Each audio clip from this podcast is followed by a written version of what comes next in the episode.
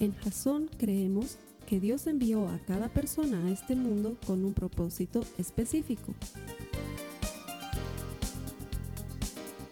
Nuestra misión es ayudarte a que tengas una relación personal con Jesús y a través de ella encuentres ese propósito para tu vida.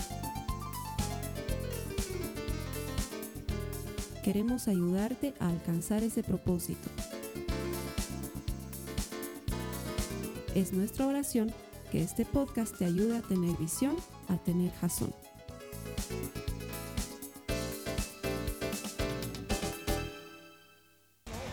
Definición por penales entre Holanda y Costa Rica y el técnico Bangal sustituye al arquero. Se va Silesen, ingresa Krul, que atajó dos penales y le dio el pase a Holanda a la semifinal por encima de Costa Rica. Krul fue el héroe, Bangal decidió su cambio en el último minuto, no lo hizo así en la definición por penales ante Argentina en la semifinal del torneo y Silesen se vio derrotado igual que el resto del seleccionado naranja. No sé si conocían esta historia, les pongo un poquito en contexto. Eh, cuando yo lo vi, fue el año 2014 en el Mundial en Brasil, cuando yo lo vi, nunca me voy a olvidar que el, el relator que estaba relatando el partido decía, no puedo creer lo que está haciendo Bangal. No lo cambias al arquero a no ser que, no sé, que se haya muerto, no lo cambias a no ser que esté lastimado. ¿Por qué está haciendo cambio de arquero?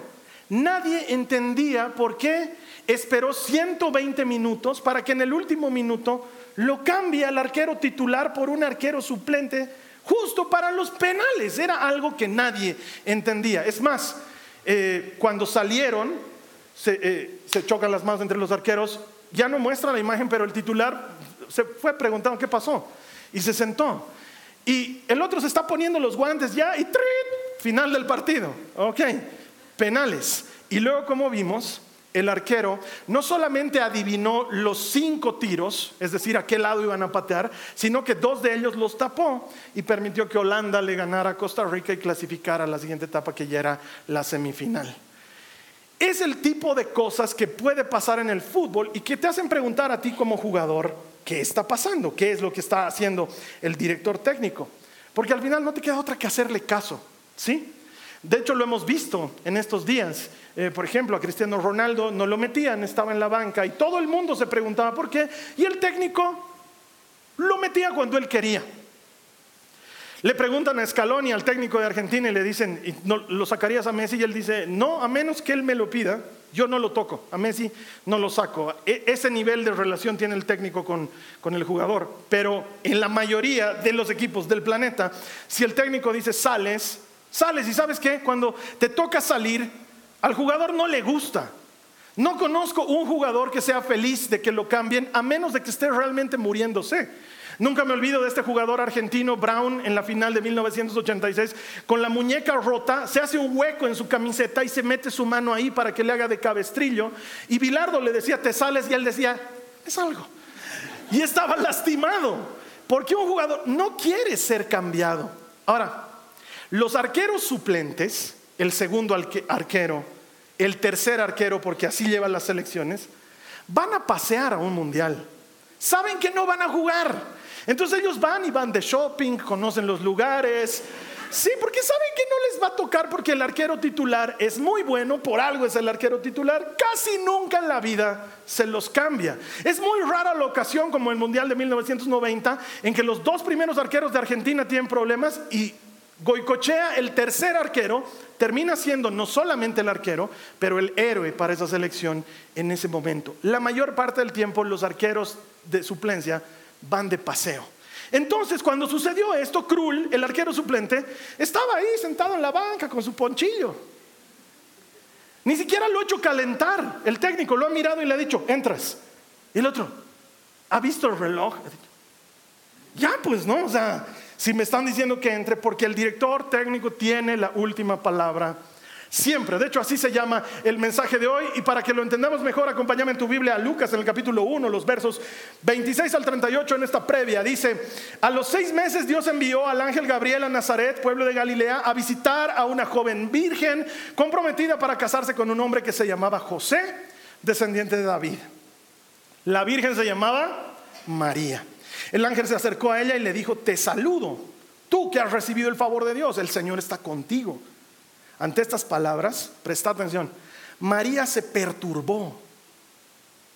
Date cuenta las palabras que están utilizando. Perturbarse es un poquito más que asustarse. Y se preguntaba, ¿qué podía significar este saludo? No tengas miedo, María. Dios ha concedido su favor, le dijo el ángel. Quedarás embarazada y darás a luz a un hijo y le pondrás por nombre Jesús él será un gran hombre y lo llamarán Hijo del Altísimo. Dios el Señor le dará el trono de su padre David y reinará sobre el pueblo de Jacob para siempre y su reinado no tendrá fin. O sea, no, no conforme con acercar, aparecerse como ángel delante de ella y hacerle pegar el, el, susto de su vida, encima le da la noticia, ¿no? No solamente eso, sino que prepárate para lo que se te viene, María. Entonces ella dice, ¿cómo podrá suceder esto? Le preguntó María al ángel, puesto que soy virgen. Y el ángel dijo, el Espíritu Santo vendrá sobre ti y el poder del Altísimo te cubrirá con su sombra. Así que al santo niño que van a nacer lo llamarán hijo de Dios. También tu pariente Elizabeth va a tener un hijo en su vejez. De hecho, la que decían que era estéril ya está en el sexto mes de embarazo. Porque para Dios no hay nada imposible. Aquí tienes a la sierva del Señor, contesta María, que Él haga conmigo como me has dicho. Y con esto el ángel la dejó. Necesito ponerlos en contexto para que entendamos qué está pasando en el corazón y en la mente de María. El Evangelio de Mateo, en su traducción, nos muestra que la palabra que está siendo utilizada para describir a María es la palabra que literalmente significa muchacha joven, lo que quiere decir que ella tenía entre más o menos 15 y 17 años cuando recibe la noticia de que va a ser la mamá de Jesús. Entendelo. Quizás alguien me diga, sí, pero en esa época, era una muchachita. No solamente le están diciendo que va a ser mamá, pero le están diciendo que va a ser mamá del Salvador del mundo. Imagínate el peso sobre sus espaldas. Ya estaba asustada por ver al ángel. Imagínate lo que se asusta cuando le van a decir eso. No solo eso. Lo más seguro es que a sus 12 años, como sucedía con todas las muchachitas de su época, la habían desposado con José para que espere a la edad oportuna para casarse y entonces se case y tenga hijos. Era una muchachita y ahora tiene que explicarle a sus papás, a su novio y a la gente que la conoce que está embarazada. O sea, yo no me imagino algo así. Terrible. ¿Qué tienes? Le dice su mamá. Eh, te tengo que contar algo. ¿Qué ha pasado? ¿Qué has hecho? ¿Dónde está ese José? No es el José. Oh, imagínate, imagínate eso. ¿Cómo le, explicas a tu, ¿Cómo le explicas a tu novio estoy embarazada? ¿Qué has hecho? Yo no he hecho nada, es el Espíritu Santo. Espíritu Santo te voy a dar. Los problemas que está enfrentando en ese momento esta mujer son razón suficiente para estar no solo perturbada, sino completamente atemorizada. Eso es lo que está sucediendo. Y sin embargo, ella enfrenta sus miedos de una manera extraordinaria. Es obvio que tenga dudas. ¿Cómo no le va a preguntar cosas al ángel? ¿Cómo es esto posible? Soy virgen. Es decir, nunca he tenido relaciones con un hombre. Y hasta donde yo sé, esa es la forma en que los bebés vienen al mundo. Tiene dudas razonables, pero seguramente tiene más dudas. ¿Cómo voy a hacer para cuidar a este niño? No me está llegando cualquier niño, no me ha dicho, eh, vas, a, vas a quedar embarazada y vas a tener un niño que va a ser un gran profeta. No, me está diciendo que su reinado no tendrá fin. ¿Sabes qué, mi hermana, mi hermano? Jesús no venía con manual de instrucciones. Y lo que María demuestra es una docilidad extraordinaria, es decir, una capacidad maravillosa de hacerle caso a Dios en lo que sea que Él diga. Por encima de todo lo que está pasando en su mente y en su corazón, María es dócil. Por encima de todo lo extraño que es esta situación, María siente que algo especial está por ocurrir y elige hacer caso antes que hacer caso de su voz interior que le dice vas a tener muchos problemas. más, Moisés opuso más resistencia cuando se le apareció el Señor en la zarza ardiendo, te debes acordar. Se le aparece Dios en una zarza ardiendo y le dice, tienes que liberar a mi pueblo de Egipto. Y Moisés dice,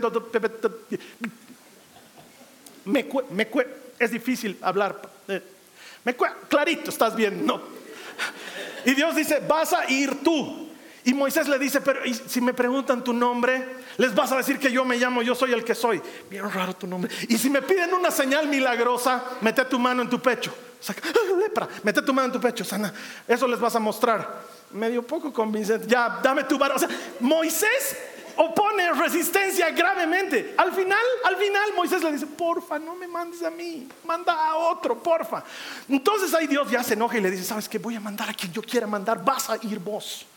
Pero como no quieres hablar vos, te la perdiste, ahora Aarón va a hablar en tu nombre. igualito a Aarón yo no le voy a decir nada, te voy a decir a vos. María solamente pregunta, ¿cómo es esto posible? Y lo siguiente que dice es, ok, cuenten conmigo. La docilidad que demuestra María es extraordinaria y algunos de nosotros necesitamos esa docilidad. Mira lo que dice Lucas en el capítulo 1, los, versos 46 al 49, dice, entonces dijo María, mi alma glorifica al Señor y mi espíritu se regocija en Dios mi Salvador, porque se ha dignado fijarse en su humilde sierva. Desde ahora me llamarán dichosa todas las generaciones, porque el poderoso ha hecho grandes cosas por mí. Santo es su nombre. ¿Te das cuenta que ella no lo ve como un problema? Esto es lo que María canta delante de su prima Elizabeth. No fue donde Elizabeth y le dijo, no sabes el lío en el que me he metido. Dios dice que voy a ser mamá. No, ella está alegre de ser tomada en cuenta. ¿Sabes por qué? Ella es ese arquero suplente que no iba a jugar el partido. Es una muchacha, es mujer, no tiene parte en el asunto. Y de pronto, cuando nadie lo esperaba, el técnico se da la vuelta, la mira a los ojos y le dice, entras. Ella no hace otra cosa más que decir, gracias. Gracias que me tienes en cuenta. Gracias que me eliges. Gracias por pensar en mí. Hoy vamos a entender por qué es que Dios elige a quien Dios elige. Y así los equipos entran a la cancha aficionados que viven la intensidad del fútbol. Vamos a comenzar con el primer tiempo. He estado leyendo en las redes sociales últimamente algo que ha escrito C.S. Lewis, uno de mis autores favoritos, que dice lo siguiente. Había una vez en el mundo un establo y en ese establo alguien más grande que el mundo entero. Me encanta, amo la Navidad, no lo puedo evitar, me encanta la Navidad, porque para mí es un hecho extraordinario el solo tratar de comprender cómo es que Dios se hizo hombre que Dios habitó entre nosotros. Es algo que realmente me sigue maravillando porque Él podía haber hecho lo que quería sin necesidad de caminar entre nosotros, pero tal es su amor por el hombre que quiso hacerse hombre y se hizo hombre y nació en un humilde establo en Belén.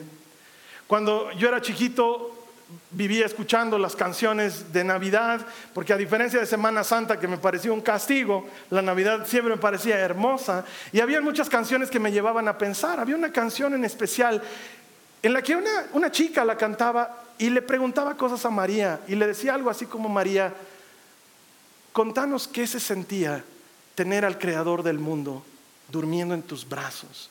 Tal vez no lo has pensado así, pero María no ha tenido cualquier bebé. No era un bebé normal, entre comillas. Si bien era completamente normal, pedía leche, necesitaba cambio de pañales, seguramente vomitaba con ese olor a queso podrido que botan los bebés. Había que sacarle gases, porque no es que es el hijo de Dios, no necesita que se le saque gases, solito viene con un... No, necesitaba todas esas cosas. ¿Qué habrá sentido esa muchachita al tener entre sus brazos al que creó los cielos y la tierra? Es decir, durante siglos estuvieron hablando de la promesa de un Mesías y ahora ese Mesías estaba en brazos de María. A mí me parece sacado de un cuento. ¿Qué habrá sentido María cuando Jesús estaba jugando con sus hermanos y seguramente quitándose algo o empujándose? Yo me la imagino a ella mirando y diciendo, cuidado, no me lo rompan porque no hay otro Salvador, Dios. ¿no? ¿Habrá tenido que llamarle la atención alguna vez? Carlos Alberto, la Biblia nos dice que Jesús nunca pecó. Sí, subirse a la silla no es pecado. Y quizás le ha dicho, bájate de ahí. No me imagino que Jesús le ha dicho, ¿a quién le estás diciendo que se baje de la Es mi silla, es mi mundo, e, eres mía. No, o sea, me llena de asombro tratar de comprender lo que vivía María en su corazón y en su mente. No le habían dado un niño cualquiera. Y como te decía, él no venía con manual de instrucciones. ¿Cómo educas al Rey de Reyes y al Señor de Señores? Qué tarea más increíble. ¿Y sabes qué? Si somos perfectamente honestos, María y José estaban perdidos. Estaban perdidos. Mira lo que dice Lucas 2 en, en los versos 48 al 51. Dice, sus padres no sabían qué pensar. Resulta ser que Jesús se les ha perdido. Tiene 12 años, han ido a Jerusalén y de camino a casa se les perdió. No se le ha perdido cualquier persona, ¿no ve? No es como que la, señora que va a la tele me voy a perder. No, se me ha perdido el Rey de Reyes y el Señor de Señores. José, nos espera una eternidad en el infierno por lo que acabamos de hacer. se les ha perdido Dios. ¿no es, ¿Cómo pierdes a Dios? Hijo, cuando lo encuentran. ¿Por qué nos has hecho esto? Le dice su madre. Tu padre y yo hemos estado desesperados buscándote por todas partes. Pero ¿por qué tuvieron que buscarme? Les pregunta Jesús. ¿No sabían que tengo que estar en la casa de mi padre? Presta atención. Pero ellos no entendieron lo que les quiso decir. Estaban perdidos. Luego regresó con sus padres a Nazaret y vivió en obediencia a ellos y su madre guardó todas esas cosas en el corazón. Es decir, esa noche llegaron todos. Santiago, Judas, Simón, las hermanas de Jesús dormían, Jesús dormía, José dormía, María no dormía. María se preguntaba, ¿qué me ha querido decir? Eso es lo que quiere decir Lucas. Guardarlo en el corazón es meditarlo y darle vueltas una otra vez, ¿qué, ¿qué, me quiso decir? Porque se da cuenta que su hijo, este hijo, no es pues como Santiago, como Simón, es otro tipo de hijo, es diferente. Y entonces, si no venía ni, precondicionado para ser Mesías, ni, ni con manuales de instrucciones para criarlo, ni con ninguna ventaja adicional, ¿de quién aprendió a orar? Seguro en su casa, de sus padres. ¿De quién aprendió a honrar el sabbat? Seguro en su casa, de sus padres. Cuando hacemos una presentación de niños aquí en Jasón, suben los papás con el bebé o con la bebé. Y deben recordar, yo siempre les digo que este es un compromiso de los papás, de enseñarles a obedecer al Señor, a sus hijos, de enseñarles a caminar en su palabra, de enseñarles con el ejemplo a orar y a seguir a Cristo. Esto estaba sucediendo en esa casa de carpinteros en Nazaret. La misión que tenía María era pues del tamaño del mundo. No solo comenzando por haber tenido que dar la noticia a sus padres o a su novio, que seguramente eso ya ha sido difícil. ¿Te imaginas cuando tenía que dar a luz? Es decir, no sé, pero papás, una mamá cuando está a punto de dar a luz, tu esposa cuando estaba a punto de dar a luz, ¿cómo se pone? No es la cosa más tranquila del mundo, ¿no es cierto? Imagínate a José entrando y diciéndole, eh, María, te tengo te tengo, como, dice el Kevin, te tengo una buena noticia y una mala noticia. ¿Cuál quieres primero? Y, María dice, dame la mala primero. Eh, no hay lugar donde nos hospedemos. Vas a tener que dar a luz aquí. ¿Y cuál es la buena? Que te amo, María. Eres el amor de mi vida. ¿cómo crees que se sentía María de dar a luz en esas condiciones? José, estás loco, no puedo dar a luz en ese lugar. ¿Hueles lo que yo huelo o es solamente mis hormonas de maternidad que me hacen sentir ese olor en ese lugar? Y luego nace el niño y hay que educarlo y hay que criarlo. María siente que hay que proteger a Jesús. El ángel se aparece con José y le dice, eh, tienes que huir, Herodes quiere matar al niño, váyanse a Egipto. Entonces José va donde María y le dice, eh, mi amor, nos tenemos que llevar al niño a Egipto. Y María le dice, estás loco, aquí estamos bien. No, no, no, es que lo quieren matar. ¿Quién lo quiere matar? Herodes. Ni nos conoce Herodes. No, dice que María, nos tenemos que ir. Porque no es que María le va a decir, a ver, bro, cálmate. Es el Hijo de Dios. O sea, nadie lo va a matar. Estamos protegidas estando con Él. Él nos protege a nosotros. Así que tranquilo, aquí que venga quien venga, nadie le va a hacer nada.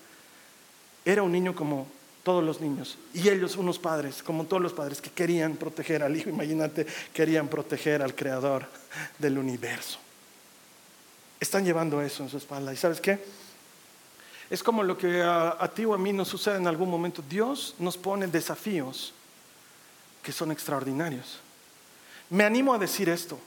Si tú hasta ahora no has enfrentado un desafío que se vea extraordinario, probablemente tu desafío no viene del Señor. Dios nos da la clase de desafíos que nos obligan a ponernos de rodillas y decir, Señor, si tú no me ayudas en esto, yo no voy a poder. Y me imagino que María en más de una oportunidad ha debido caer de rodillas diciéndole, Señor, ¿qué hago con esto? Los desafíos que el Señor trae suelen ser monumentales, pero lo que están buscando es robustecer nuestra fe.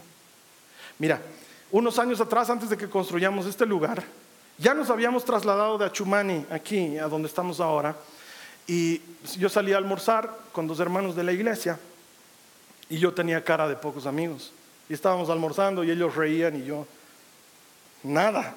Entonces uno de ellos me dice, hermano, ¿qué te preocupa? Y les digo que ya vamos a tener que comenzar a construir. ¿Y cuál es el problema? Es que no tengo la plata, no tengo idea cómo vamos a construir, no sé de los, no sé nada. Y les soy sincero, les digo, no sé si soy el hombre encargado para hacer esto, no sé si estoy listo para hacerlo, no me siento con la capacidad de tomar ese tipo de decisiones. Entonces uno de ellos me dice, ah, entonces debe ser del Señor. Porque si no es la clase de desafío que te lleva a caer de rodillas y decir, ¿cómo lo resuelvo? Seguramente no es del Señor. Si lo puedes hacer en tus fuerzas, probablemente no es del Señor. Pero si no lo puedes hacer, seguro que es del Señor. Porque vas a tener que buscarlo para que Él te ayude. Y eso va a robustecer tu fe y va a trabajar en tu obediencia cuando es más grande que tú. He escuchado en muchos círculos cristianos que se dice, si Dios da una visión, Él también da una provisión. Pero con todos estos años que tengo de conocer a Jesús, me he dado cuenta que no es así, que es al revés. La mayor parte del tiempo es al revés. Es decir, cuando Dios da una visión, no hay provisión. ¿Por qué? Porque a Dios le encanta que nos demos cuenta que no hay provisión para que caigamos de rodillas y le digamos, Señor, si tú no me das, no voy a poder. Y entonces el dueño de toda la gloria te muestra la provisión que no había para que digas, no teníamos y ahora tenemos, no podíamos y ahora podemos. Muchas veces te vas a enfrentar a eso. He leído memes románticos del cristianismo que dicen Dios le da sus batallas más fuertes a sus soldados más valientes. Y hay gente que dice, yo ya no quiero tus batallas más fuertes, Señor, ya, no quiero. ¿Y sabes qué he aprendido también? Que en realidad Dios muchas veces permite las batallas más complicadas para los soldados más inútiles. ¿Por qué haría eso? Para que te des cuenta que no eres tú sino que es Él el que está peleando la batalla y el que te da la victoria. Mira lo que dice segunda de Corintios capítulo 12 verso 9 dice, "Cada vez él me dijo, mi gracia es todo lo que necesitas porque mi poder actúa mejor en la debilidad, así que ahora me alegra jactarme de mis debilidades para que el poder de Cristo pueda actuar a través de mí." He entendido, hermanos, que Dios no nos elige por lo que podemos hacer, pero Dios nos elige por lo que puede hacer a través de nosotros. Entonces, Dios no elige al mejor, al más capacitado, a la más linda, a la más popular, sino que con mucha frecuencia Dios elige al más dispuesto, al que no teme decir, cuenta conmigo, yo lo haré. Ahora, probablemente entre nosotros haya, porque sé que hay mucha gente que es exitosa, capaz, que sacaba dieces en la libreta y que ha sido nombrada Miss Primavera en el baile estudiantil. Hermano, hermano, sí, Dios también puede usarte. Pero Él se especializa en los inútiles, Él se, especializa en los que creen que no pueden, Él se especializa en los que creen que no tienen nada para. Y de pronto, cuando va a terminar el partido, 120 minutos, se da la vuelta, te mira y te dice, entras. Pero ni he calentado, entras. Pero no sé, entras porque contigo voy a hacer proezas. Es lo que hace el Señor. Él elige al que dice, ok, cuenta conmigo. No elige al que dice, y a mí cuando, y a mí cuando, y a mí cuando. Elige al que dice, Señor, cuenta conmigo. Pero solo es lavar baños, cuenta conmigo. Pero solo es acomodar cajas, cuenta conmigo. Pero solo es llevar en tu vientre al Rey del universo, cuenta conmigo. Es lo que suele hacer el Señor. Y entonces mira lo que dice la palabra de Dios. En el Salmo 60, en el verso 12, dice, en Dios haremos proezas y Él pisoteará a nuestros adversarios. ¿Estás disponible para Dios? Porque Él no elige a los mejores, Él elige a los disponibles, a los que están dispuestos. Y así se acaba el primer tiempo y los equipos salen de la cancha y nos vamos a una pausa publicitaria. Fuera luces, vamos con el siguiente video.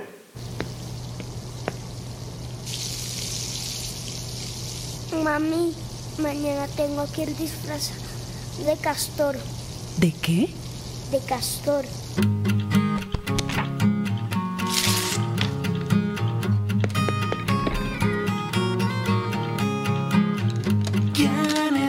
Siempre brilloso y escribe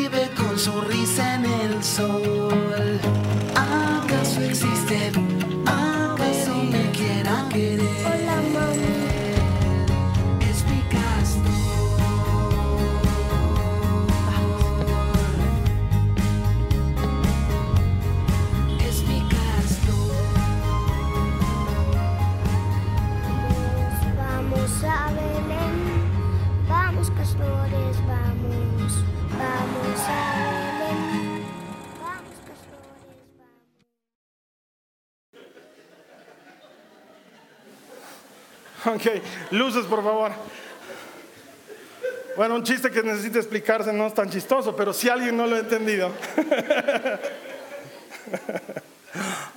No debe haber cosa que una mamá deteste más que que su hijo, que su hijo venga a las diez y media de la noche a decirle, mami, mañana tengo que llevar una cartulina blanca al colegio. ¿De dónde saco cartulina blanca a esta hora? ¿Cuántas mamás les han hecho eso a sus hijos? Qué grave es la cosa más difícil. Bueno, pues el niño va y le dice a su mamá, a las diez y media de la noche, mamá, mañana tengo que ir disfrazado al colegio de castor. De castor. Qué hermosas son las mamás. Dios las bendiga. Yo creo que es la mayor expresión del amor de Dios visible en la tierra. La mamá es el amor más sublime que podemos experimentar. Esta mamá lo deja todo. No duerme toda la noche por hacer lo que yo considero el mejor disfraz de castor que he visto en mi vida. Porque no solamente le hace un disfraz de castor, pero le hace el mejor disfra- disfraz de castor de la vida. Y cuando están de camino al colegio, el niño empieza a cantar. Vamos a Belén, vamos castores, vamos. Si hay alguien que sigue sin entender, por favor, ya en casa, cuéntenle. o sea. Qué increíble es una mamá. Una mamá es capaz de dar todo por su hijo. Una mamá haría todo por su hijo. Pero mira lo que dice la palabra de Dios en Isaías, en el capítulo 49, los versos 15 y 16. Dice, ¿puede una madre olvidar a su niño de pecho? ¿Puede no sentir amor por el niño al que dio a luz? Pero aun si eso fuera posible, yo no los olvidaría a ustedes. Mira, he escrito tu nombre en las palmas de mis manos. El amor de Dios es extraordinario porque tenemos un Padre cuyo amor es mejor que el de una madre. ¿Puede haber algo mejor que el amor de una mamá? Dios dice, sí, mi amor. Yo te amo mucho más de lo que puedes imaginar. Y es el amor del Señor el que nos lleva a hacer proezas. Solos no lo lograríamos, pero con Él somos completamente distintos. Mamás, sobre todo mamás, porque yo sé, mira, durante años he discutido que el amor de papá podía ser... No, la mamá es la mamá. Es la mamá. Yo he tratado de ser el mejor papá que he podido.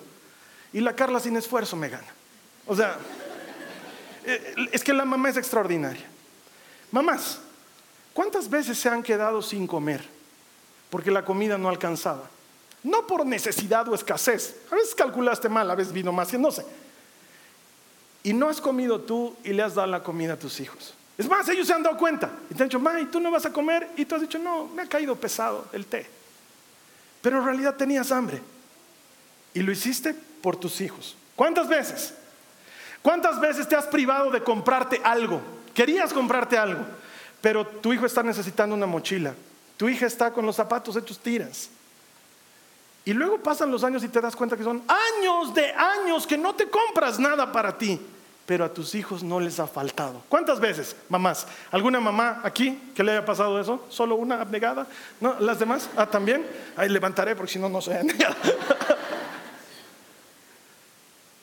Y mira lo que dice el Señor al respecto. Habla de eso. Mira lo que dice en Lucas 11, en el verso 13. Dice, pues si ustedes, aun siendo malos, saben dar cosas buenas a sus hijos, ¿cuánto más el Padre Celestial dará Espíritu Santo a quienes se lo pidan? Alguien debería decir, amén. Tenemos un Padre cuyo amor es mejor que el de una madre. Eso es extraordinario. Ahora, quiero que me entiendas esto.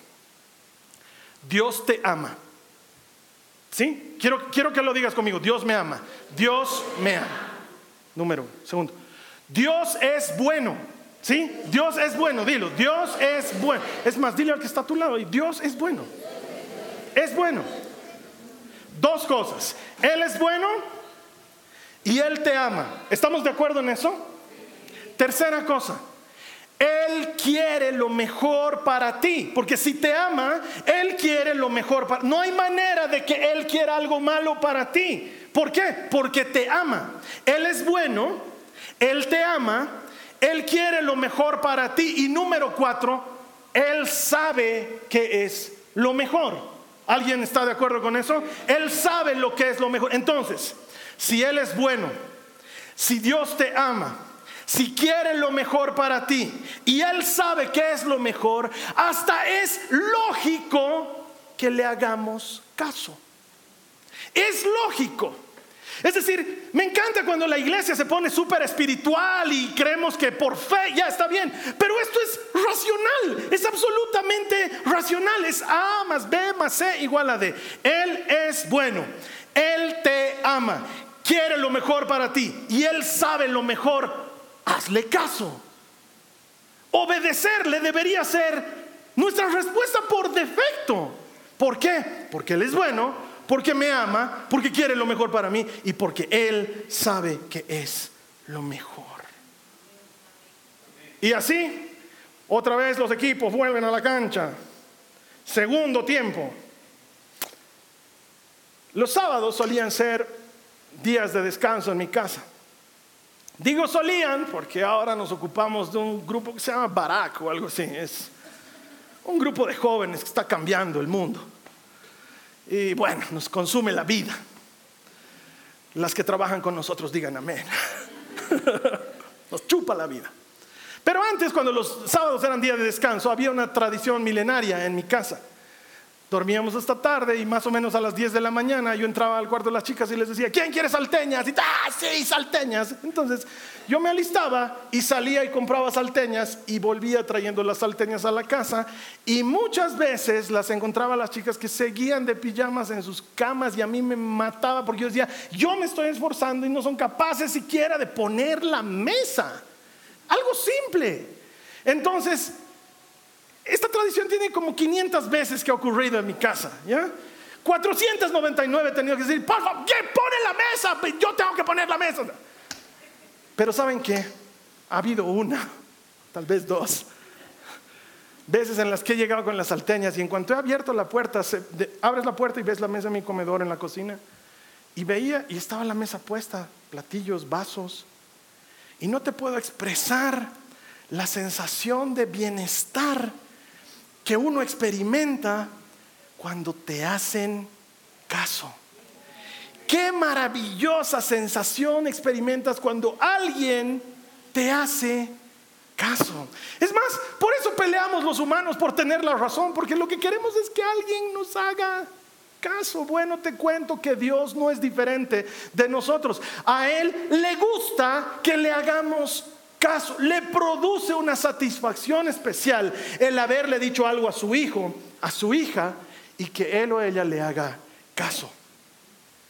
Y María lo ha aprendido directamente de la fuente, viviendo con él. Con los años se ha dado cuenta que cuando Jesús decía algo y le hacían caso, Jesús se ponía feliz.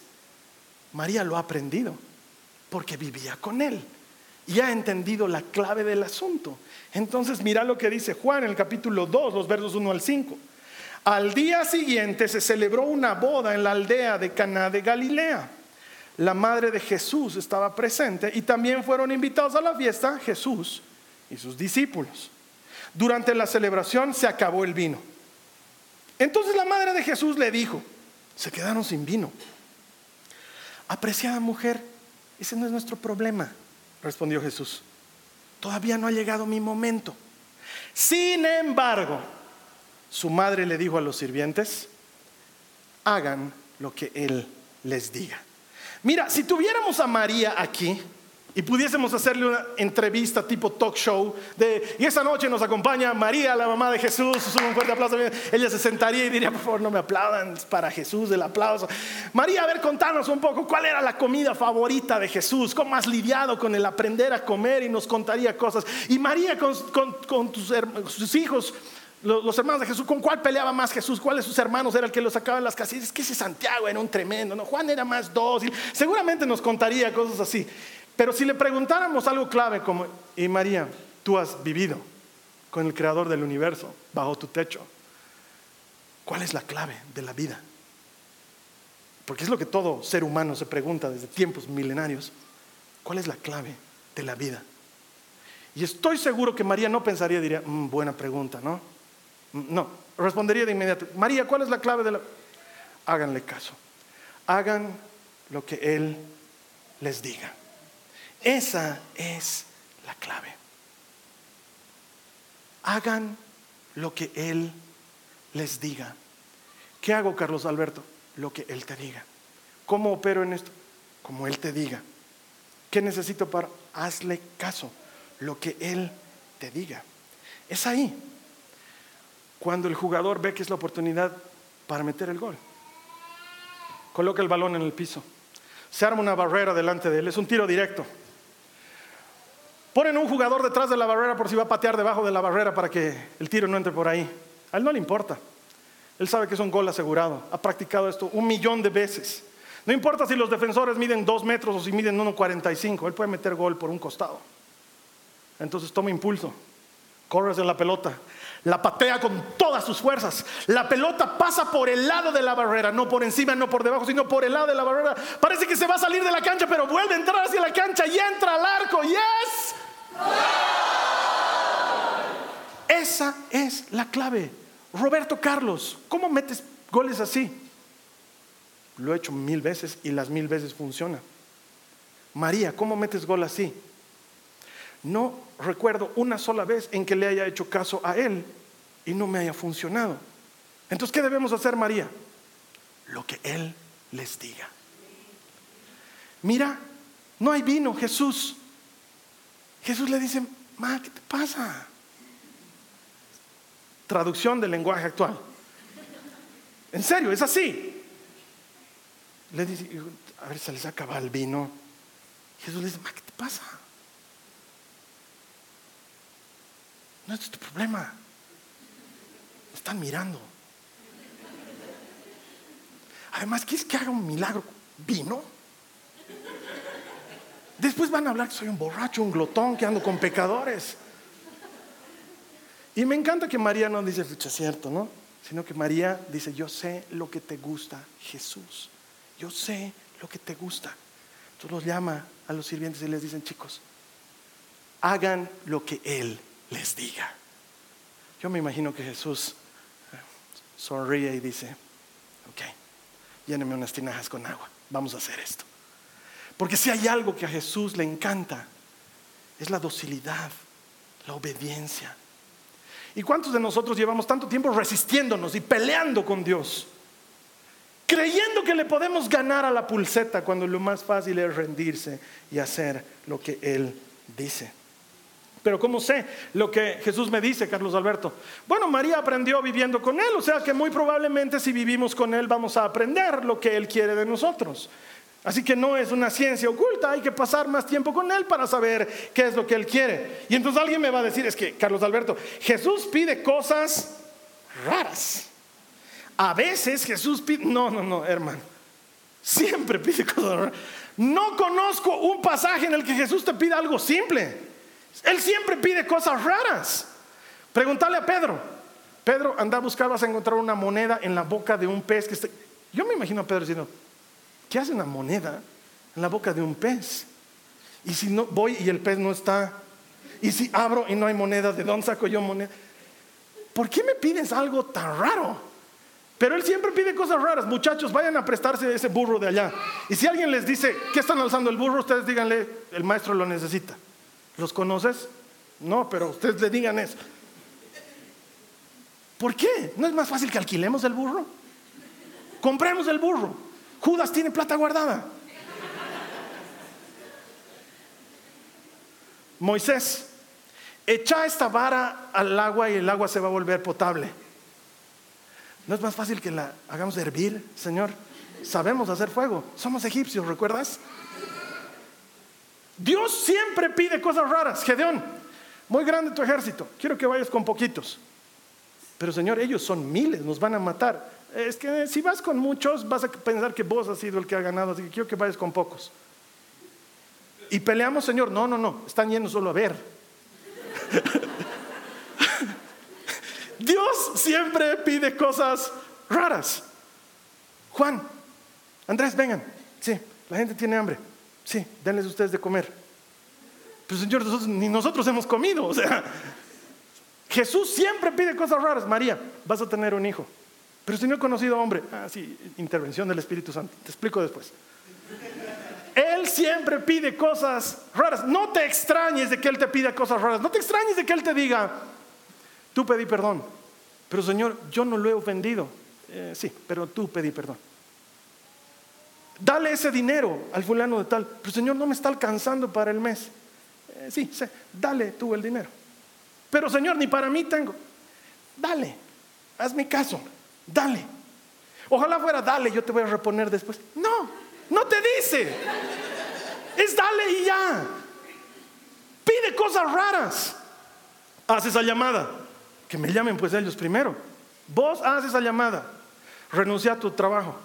Señor, no me renunciar a mi trabajo, es bien. Renuncia. Ojalá te dijera, yo te voy a bendecir en algo. Solo sal. Solo sal de ahí. ¿Y sabes qué? María, ¿qué hacemos? Hagan todo lo que les diga. Esa es la clave de la vida.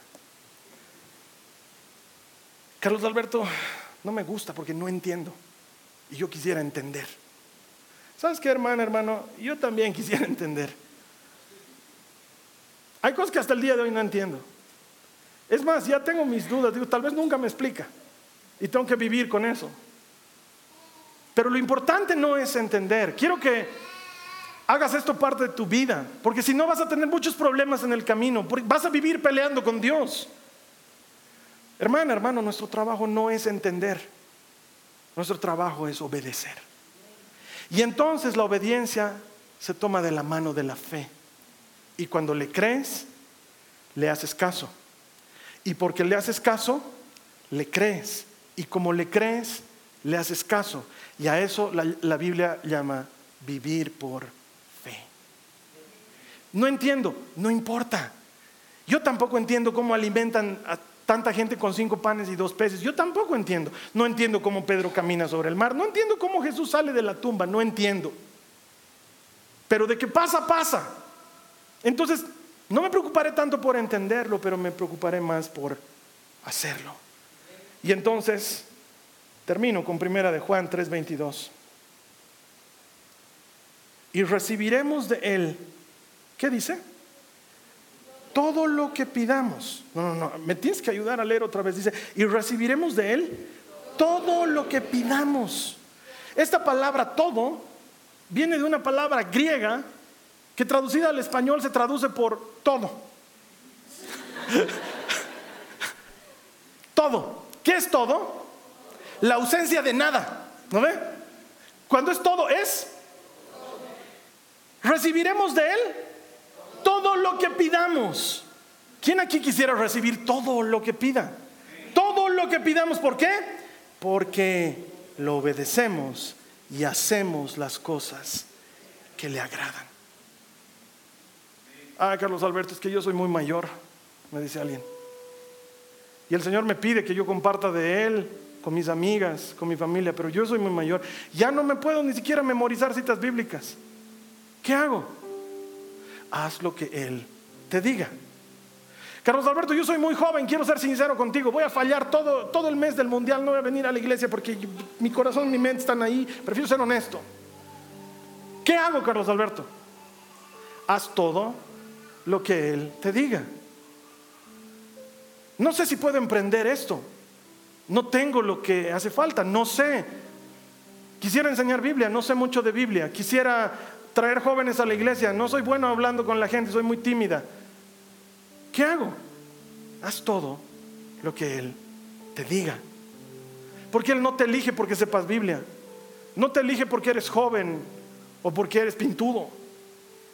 Te elige porque estás dispuesto. Y si tú le dices, yo quiero, juntos haremos proezas. Así es como funciona. Si Él te dice que hagas algo, hazle caso y déjale a Él hacer el resto. Y el partido termina y María es una verdadera campeona que nos ha enseñado el secreto de la vida. Nos, nos acercamos a la Navidad.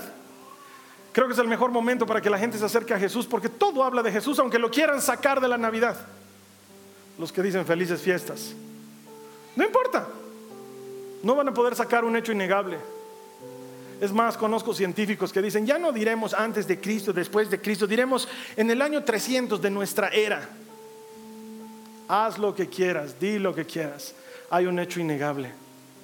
El verbo se hizo carne y habitó entre nosotros.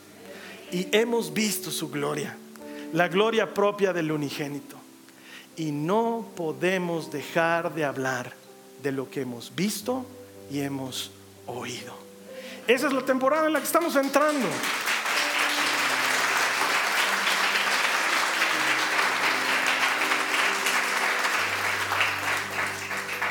Hay alguien en tu casa que no conoce a Jesús.